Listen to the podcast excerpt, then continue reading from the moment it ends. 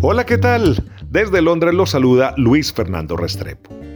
Varios hinchas imparciales me han preguntado a través de mis redes sociales en Twitter arroba luisferpo y en Instagram arroba luisfersports cuáles son los juegos para ver este fin de semana, el fin de semana que comienza el 18 de febrero. Yo les he dicho que hay dos que yo lo seguiría con particular atención. Aston Villa contra Arsenal.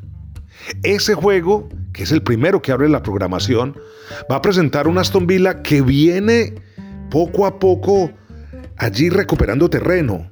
Si bien salió arrasado por el Manchester City en el último partido, pues es un conjunto que con Unai Emery tiene mejor infraestructura.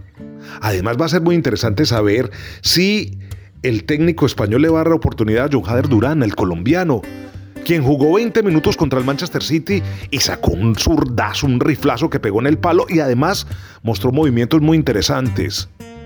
Y al frente va a estar este Arsenal que salió también despeinado por el Manchester City en tres semanas, pero que no quiere ya de una vez apagar el sueño de pelear por el título. Sigue ahí parejo en puntos con el City, aunque con un partido menos.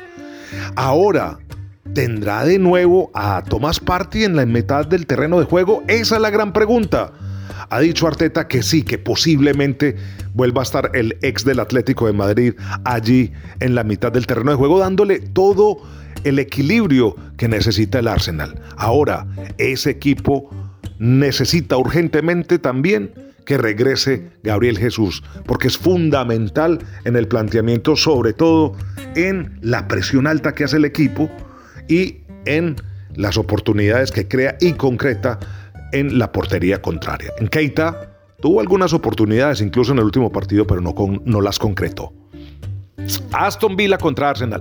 Y el otro es el Newcastle contra Liverpool. Regresa Miguel Almirón en el equipo de las Urracas. ¿Cuánta falta le estaba haciendo al conjunto de Howe? El paraguayo que acá se arrobó el corazón de todos porque es un hombre que jamás deja una gota de sudor por fuera de todo su esfuerzo en el terreno de juego. Y en esas carreras endiabladas que hace por las bandas está consiguiendo muchos goles.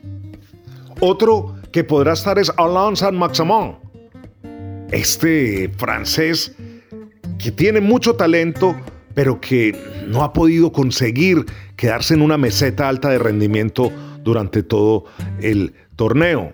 Lastimosamente, Bruno Guimaraes todavía está por fuera, está sirviendo una suspensión, aunque ya es su último partido de estos tres que lo dejaron por fuera. Mientras tanto, en el Liverpool, podría regresar nada más ni nada menos que Virgin van Dijk. Sería importantísimo para Jürgen Klopp que pueda volver a contar con él. Estuvo en el último entrenamiento y funcionó y ya incluso estuvo en el banquillo en el partido frente al Everton. Se espera que Van Dijk ya esté comandando esa defensa del Liverpool. Por el momento, Thiago Silva sigue por fuera, Luis Díaz también, Conate no se ha podido recuperar y Artur Melo también queda por fuera.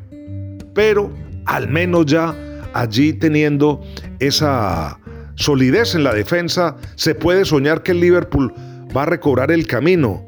Y en el último compromiso, en ese derby de Merseyside, mostró que el heavy metal todavía puede sonar en el equipo de Jurgen Klopp.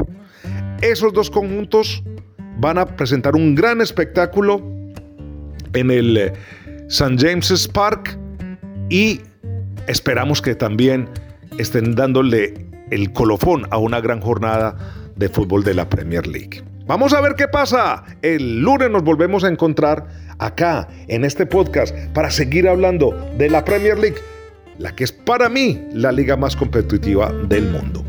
Un abrazo muy especial. Hasta pronto.